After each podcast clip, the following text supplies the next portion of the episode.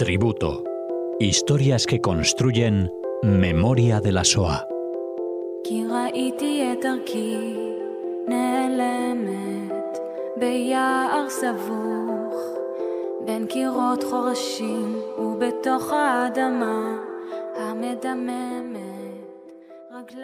Una semana más estamos aquí con ustedes en Radio Sefarad con este programa que nos acerca Cecilia Levitt. ¿Qué tal?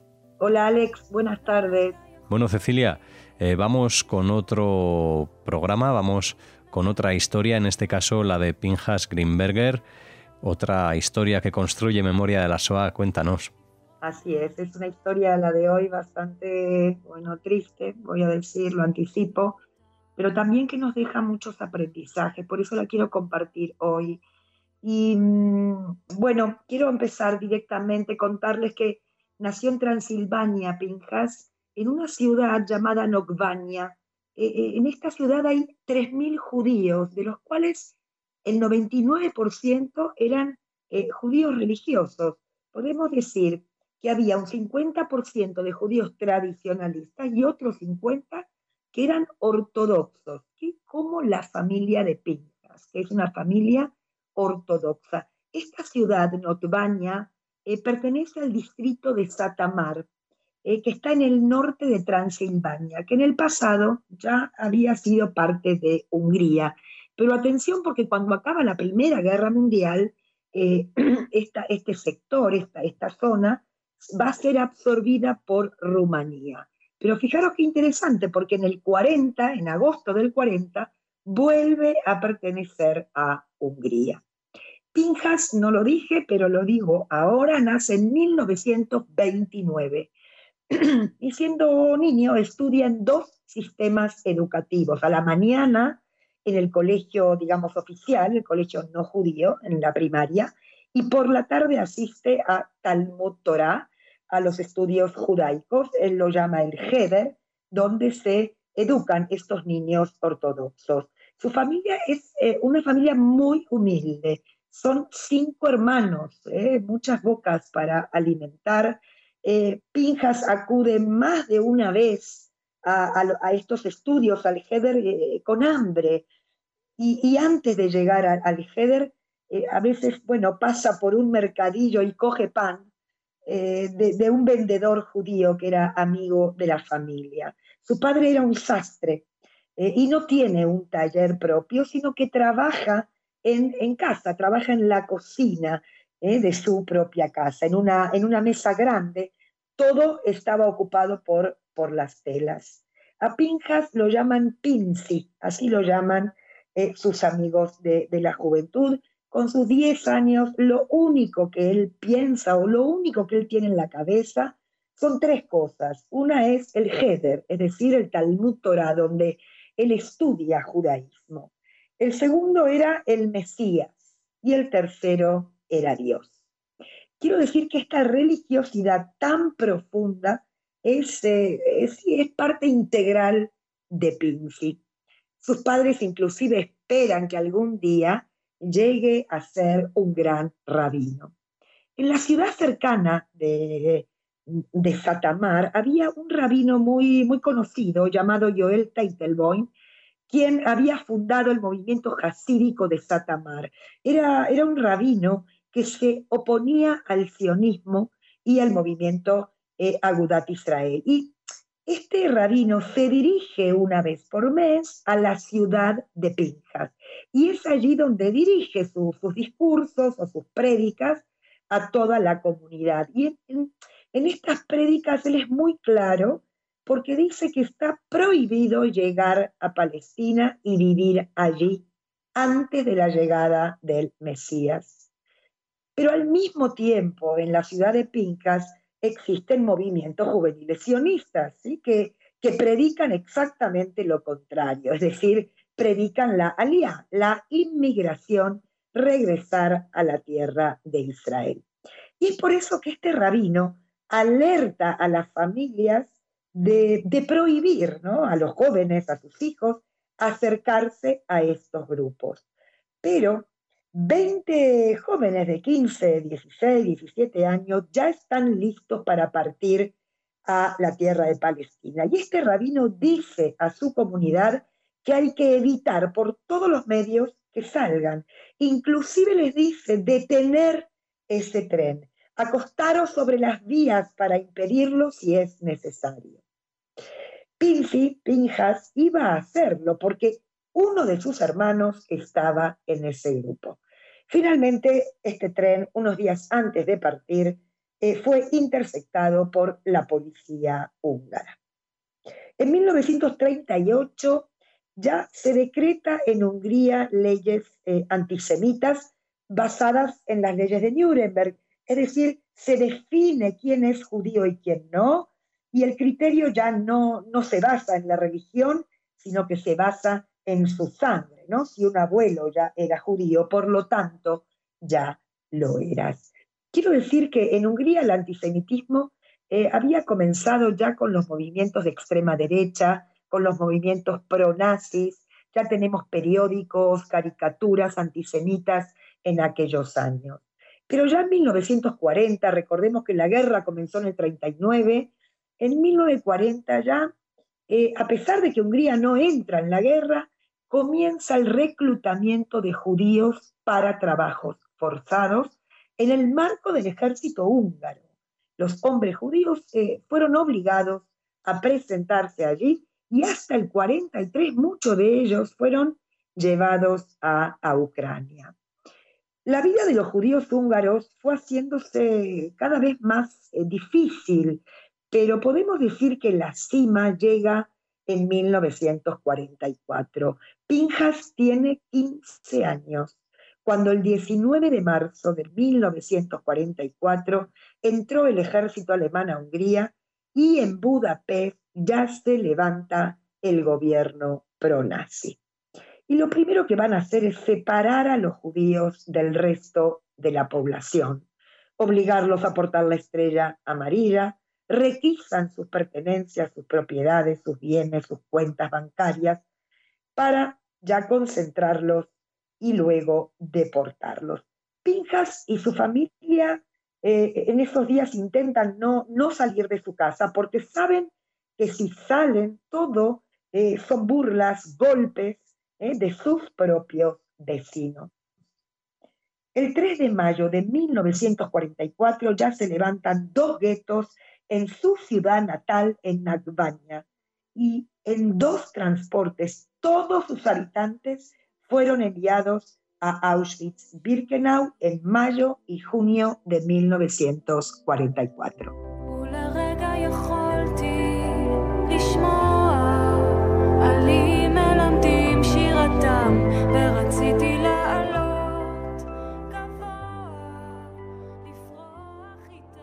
La familia de Pinjas, todos suben a aquellos vagones de ganado sin alimentos ni agua.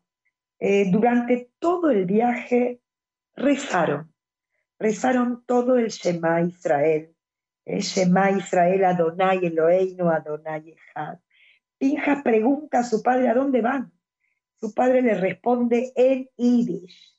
Le dice, Dios es nuestro Padre y estos son los días previos a la llegada del Mesías. La realidad es que los judíos húngaros no habían escuchado acerca de los campos de la muerte. Eh, en 1944 no, no, hay, no había guerra en Hungría. Eh, mientras toda la judería europea, Polonia, Francia, Holanda, ya habían sido exterminados a partir del 42, ellos, los judíos húngaros, siguen viviendo sus vidas hasta el 44. Ellos no, no tienen idea a dónde los llevarían. Pero cuando llegan a Auschwitz-Birkenau, les ordenan bajar, dejar, tirar todas sus pertenencias y inmediatamente separan a Pinjas del resto de su familia. Y esto es muy triste porque Pinjas nunca más los volvió a ver. Pinjas entra en un comando de trabajo lo envían al gueto de Varsovia a recoger los escombros del gueto después de que los alemanes lo destruyeran por completo.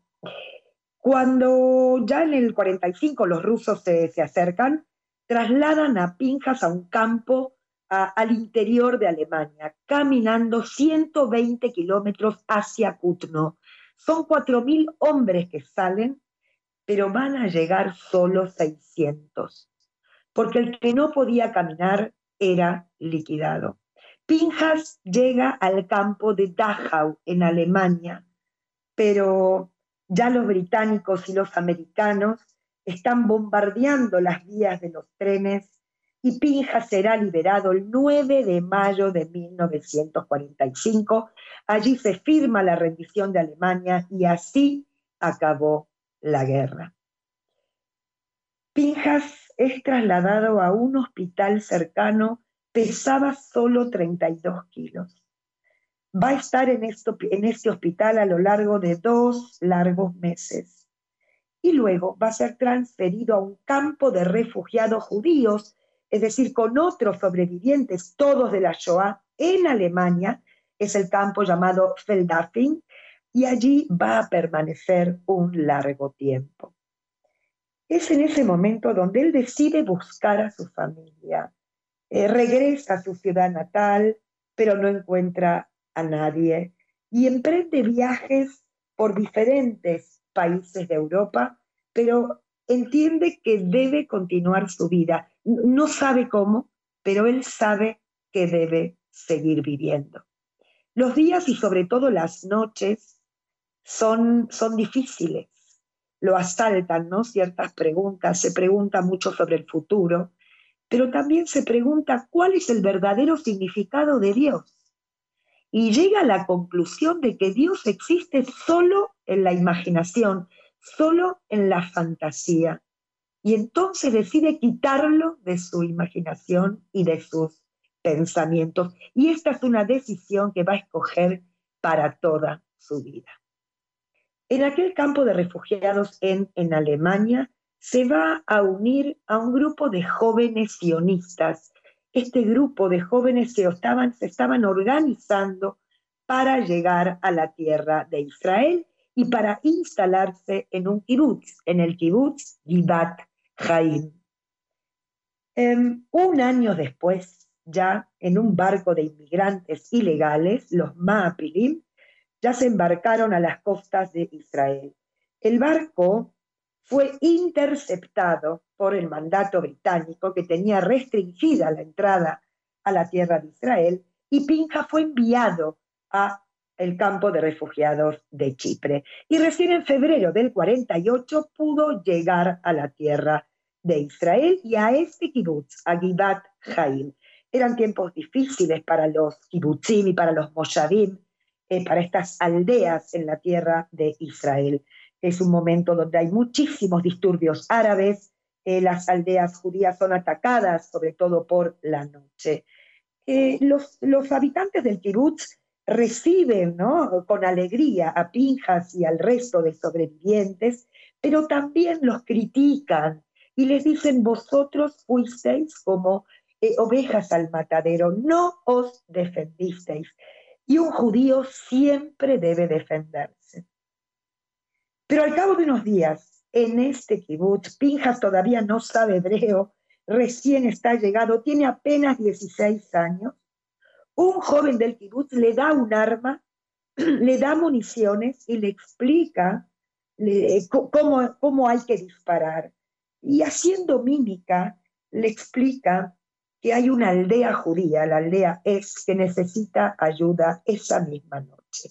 Y es así que junto a otros jóvenes suben a unos camiones, llegan a esta aldea, ya tenían información que esa aldea iba a ser atacada, y Pinca con sus 10, 16 años con un arma lucha, logra salvar y defender a la población civil de esta aldea. Y después de esa noche, Pinja se sintió diferente. De repente comprendió que tenía un país propio al que podía defender.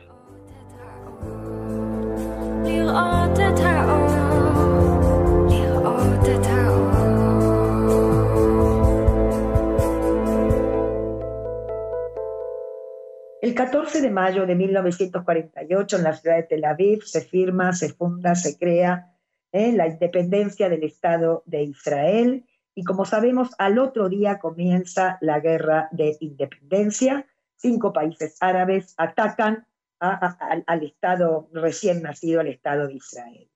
Eh, Pinjas va a participar en muchos de estos combates eh, o en operaciones de defensa, en asentamientos, en kibutzim a lo largo de esta guerra. Y a partir de ahí va a incorporarse al ejército, al Tzal, al ejército de defensa de Israel. Pero en esos, aquellos años en los cuales él vive en la base militar, todos los viernes, eh, que sabemos que entra el Shabbat, todos los soldados viajan a, donde sus familias para pasar el Shabbat. Pinjas se queda siempre en la base. Hasta que un día un, coronel le pregunta por qué se queda en la base y Pinjas explica su situación. Y este general le dice, a partir de hoy vendrás a mi casa, que hoy será la tuya. Ya en 1953, él decide realizar una carrera militar.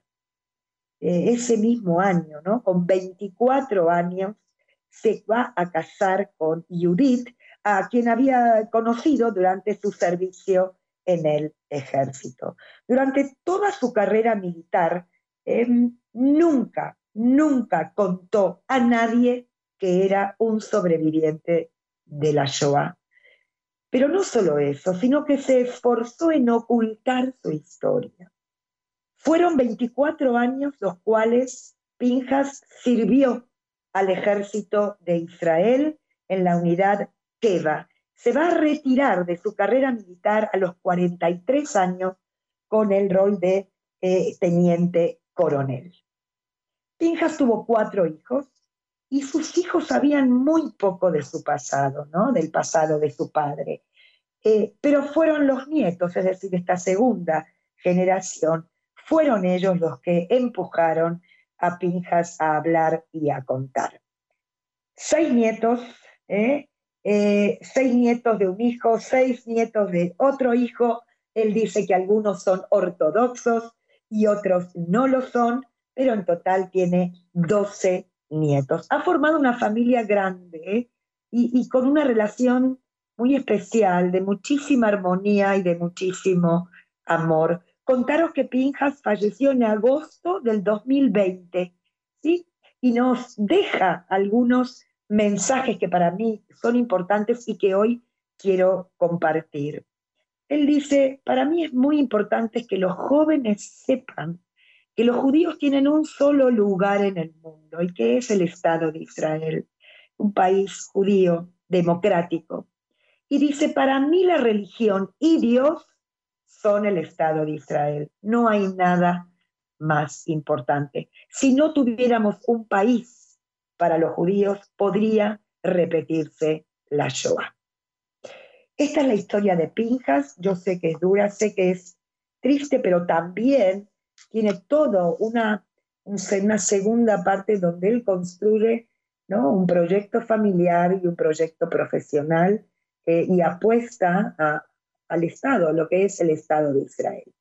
Yo para cerrar el programa decidí poneros la canción o el rezo Shema Israel, porque cuando eh, escucho el relato de Pinjas, yo me imagino ese vagón y me imagino a su padre rezando el Shema Israel. Y no solo a su padre, sino a Pinjas y también a sus hermanos. Y es por eso que decido por todos ellos cerrar el programa de hoy con Shema Israel. Shema Israel.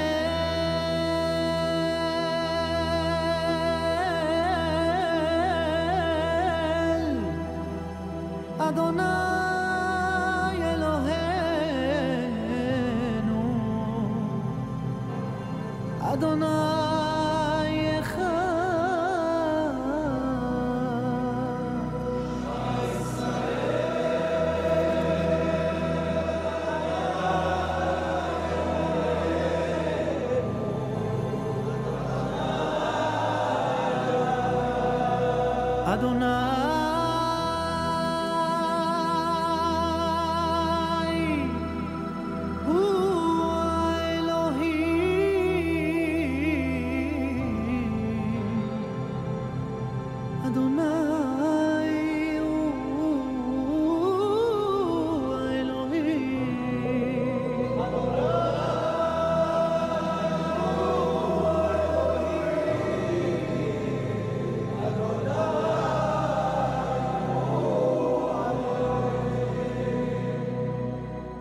אדוני מלך, אדוני מלך, אדוני